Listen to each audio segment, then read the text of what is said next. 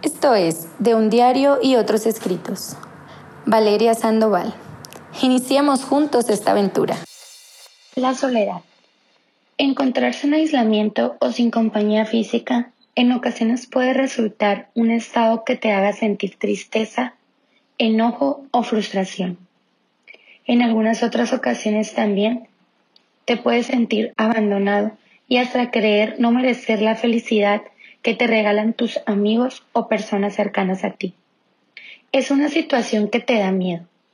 El estar solo quizá es aterrador. Es una situación a la que muchos le huimos, a la que tratamos de evitar a toda costa y en la que el mundo actual por el que estamos viviendo nos aleja cada día. Sin embargo, es una latente que nos acompaña y que en algún momento tenemos que enfrentar Conocemos este tipo de soledad, la que da miedo y a la que muchos huimos, pero existe la otra cara, otro tipo de soledad. Hablemos de ella y aprendamos a quererla, apapacharla e invitarla a que esté con nosotros el mayor tiempo posible, ya que al mismo tiempo estamos en compañía. Y vaya qué compañía. La compañía propia, la cual debe de ser la más gratificante que debe de existir esa compañía, sin duda alguna, no la encontrarás con alguien más. Es ahí donde te encuentras con quien tú eres y con lo que tú tienes. ¿Y sabes qué? No simplemente eso, sino al estar contigo mismo, te encuentras con quien en realidad no tienes tanto, pero con lo que tienes puedes sentirte acompañado y querido. Si encuentras en ese rinconcito algo que te haga falta para sentirte más apapachado y acompañado vaya. Solo basta con construirlo. Obvio, lo digo fácil, pero claro tengo que cuesta y cuesta mucho.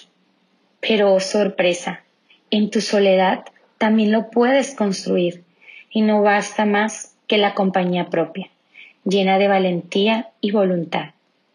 En cada carencia que nos encontremos en ese rinconcito es una nueva oportunidad para hacer más grata nuestra propia compañía y disfrutar de cada segundo que nos regalemos con nosotros mismos.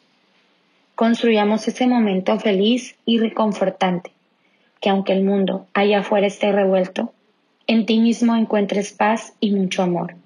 Y lo más valioso, que no te pierdas buscando en alguien más lo que tú mismo te puedes regalar.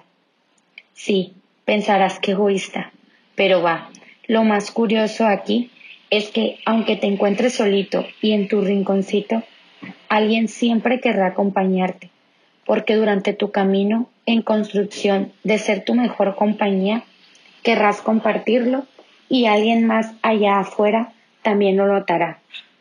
Y le regalarás momentos llenos de paz y un sinfín de anécdotas y alegrías. Construye entonces ese lugar donde nunca más veas la soledad como algo triste sino todo lo contrario.